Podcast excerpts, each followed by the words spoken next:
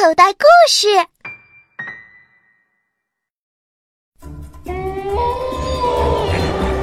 快，都爬到树上去！我断后。香蕉熊，按我说的做，我就有把握在这条饿狼咬到我之前爬到树上去。不，哥哥，有人救我们了！啊，那也是只狼。儿童系列小说剧《少年冒险王之大雪山里的狼娃》，根据彭虚洛的同名小说改编。主播陈辉，导演在群。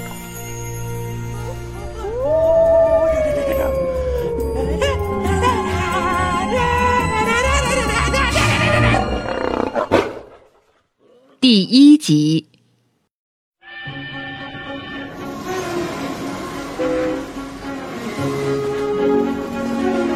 寒假的一天，聪明吴的爸爸吴功臣带着聪明吴、小机灵、香蕉熊，当然还有水桶妹，来到了美丽的吉林。刚一下火车，一个留着络腮胡子、眼睛大大、虎背熊腰的东北汉子迎了上来。老吴，哈哈，老黄，哎呀，好久不见了，身子板比以前还好啊！哈哈哈哈哈！老吴啊，上次同学聚会一别，又有十年没见了吧？这都是你的孩子？哎，不对呀，不是说一儿一女吗？这两个是我朋友的儿女，一起带着来玩的。叔叔，我叫香蕉熊，这个是我妹妹水桶妹，请叔叔多多关照。嗨，原来是这么回事儿，那这就是聪明吴和小机灵了。叔叔好。好，老吴啊，从这儿到我那儿还有一段路，走吧，上车吧，趁着天还早，赶紧进山。走，皇叔帮着聪明吴的爸爸吴功臣拿行李，安排众人上了自己开来的面包车里。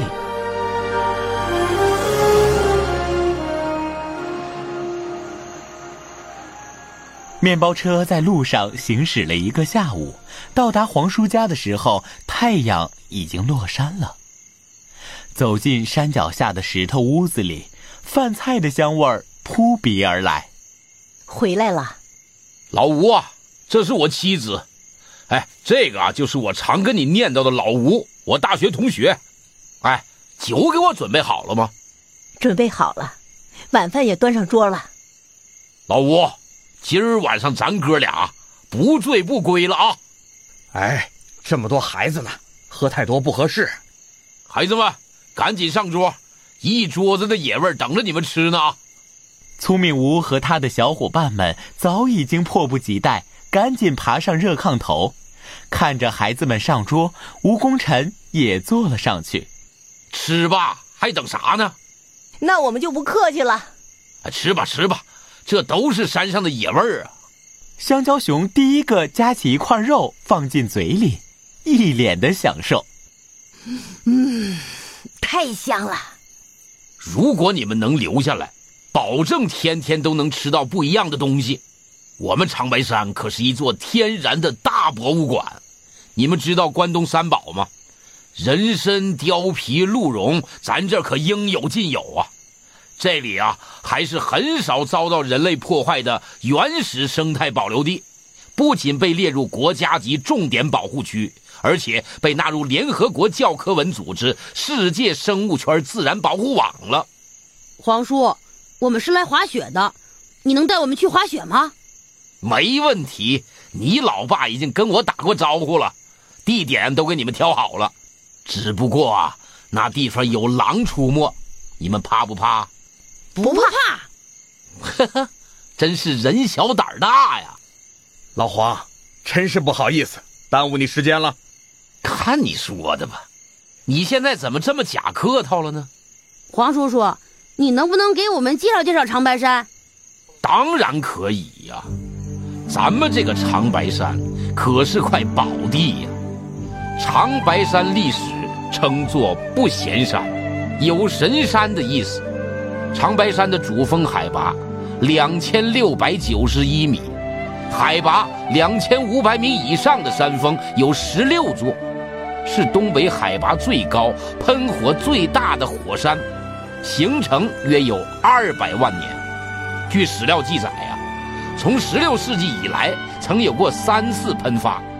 长白山从山脚到山顶，随着高度增加，形成了由温带到寒带的四个景观带。可谓是一山有四季，十里不同天。据说啊，早在清朝初年，皇帝曾下令封山，不准随意砍伐长白山的树木。经过多年的繁衍生息，长白山呐，竟成了一座自然景观与动植物的密集区，至今仍保持着原始状态。在这个野生植物社会里，共有植物两千多种呢。那它为什么又要叫做长白山呢？这个我知道，是因为山上终年有不化的积雪，看起来总是白的，所以叫做长白山。其实这是一种误叫，应该叫它长白山才对。也差不多。之所以叫它长白山，是因为它的主峰白头山上有很多白色浮石和积雪。称赞它千年积雪万年松，直上人间第一峰，所以呀叫长白山。原来是这么回事儿。那好了，你们快吃吧。今天晚上啊，咱们好好的睡一觉。明天皇叔就带你们上山滑雪，装备啊，皇叔都给你们准备好了。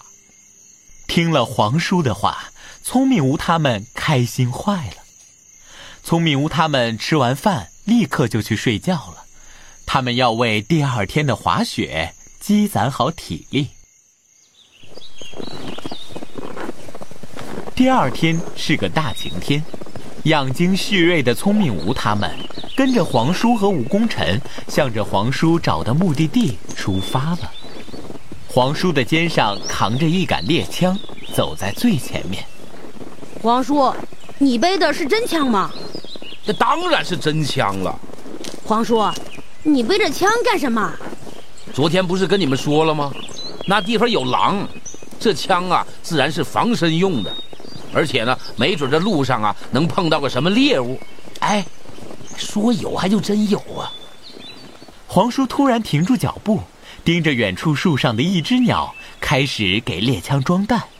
聪明无见状，赶紧走到黄叔的身边。哎，黄叔。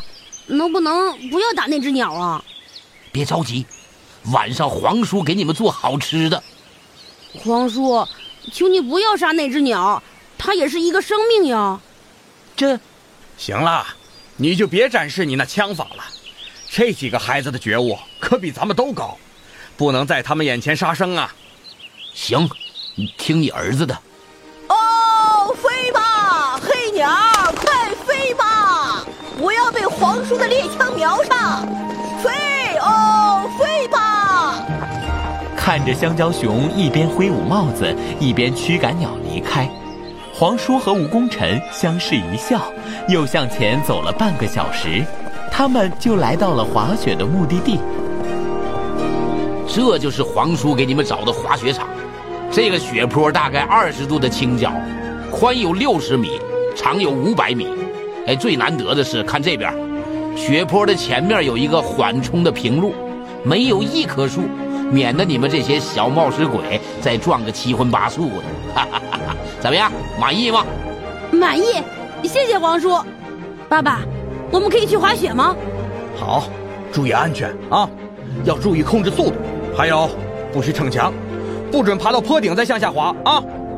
爸爸，你放心吧。得到了大人的允许。聪明吴和小伙伴们立刻从背包里开始向外掏装备。这并不是聪明吴和他的小伙伴们第一次滑雪，他们已经具有一定的滑雪技术，所以吴功臣和黄叔就留在雪坡下架锅，拾取干柴，准备午饭。快乐的时光总是走得很远，太阳升到头顶的时候，时间。就来到了正午，聪明无他们还在玩的不亦乐乎。聪明无玩的兴起，爬到了坡顶向下滑。这一次，聪明吴冲出了缓坡，一头扎进了下面的小树林里。哎，老吴，出事儿了！你儿子冲出缓坡，估计是撞树上了。啊，你你去看着其他孩子，我去找他。吴功臣赶紧扔下手里的干柴，向下面的树林里跑。儿子，儿子，爸爸，我没事儿。你你是怎么答应我的？爸爸，你来看，这是什么脚印？脚印。原来聪明吴蹲在地上是在看脚印。吴功臣走过去，蹲在聪明吴的旁边。爸，你认识这个脚印吗？这不是鹿的吧？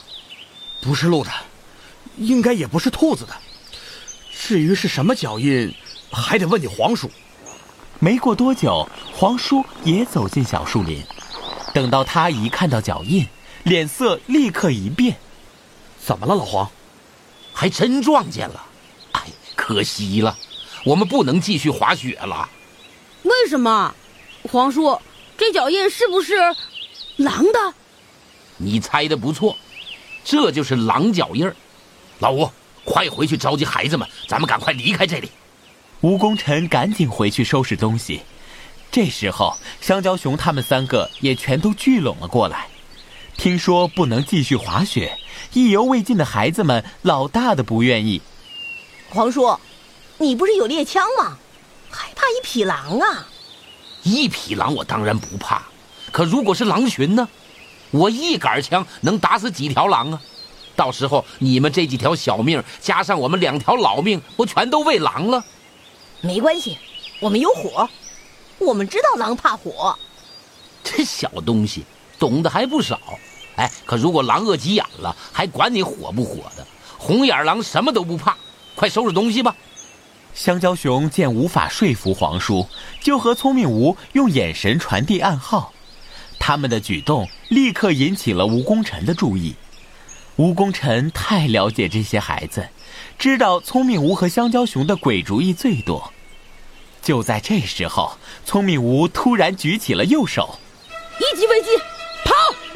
聪明吴一声令下，他们四个小伙伴分四个方向快速的跑开。